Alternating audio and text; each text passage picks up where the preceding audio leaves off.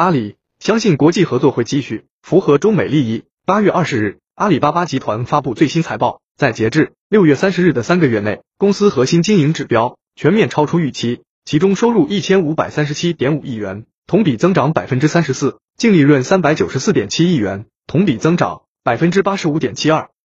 同时，阿里巴巴在中国零售市场的月活用户八点七四亿，当季增加两千八百万，年度月活用户则达到七点四二亿。淘宝特价版移动月活用户近四千万，淘宝直播 GMV 持续同比增长超过百分之一百。在财报公布后的分析师电话会议上，阿里巴巴董事会主席兼首席执行官张勇表示，除新冠疫情外，中美之间日益紧张的关系也带来了新的不确定性。张勇说：“我们相信国际贸易和合作仍会继续，也相信阿里让天下没有难做的生意的使命和实践，既符合中国的利益，也符合美国的利益。”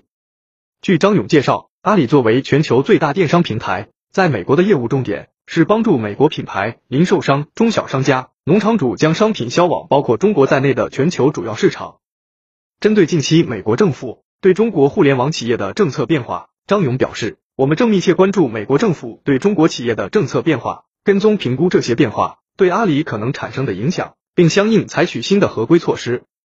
此前有外媒报道称，美国政府正在调研美国。是否应该封杀中国科技巨头阿里巴巴？但随后证实是路透社炮制的假新闻。美国方面也表示，目前没有对阿里巴巴采取任何正式行动。更多精彩内容，敬请关注每日 IT 快讯。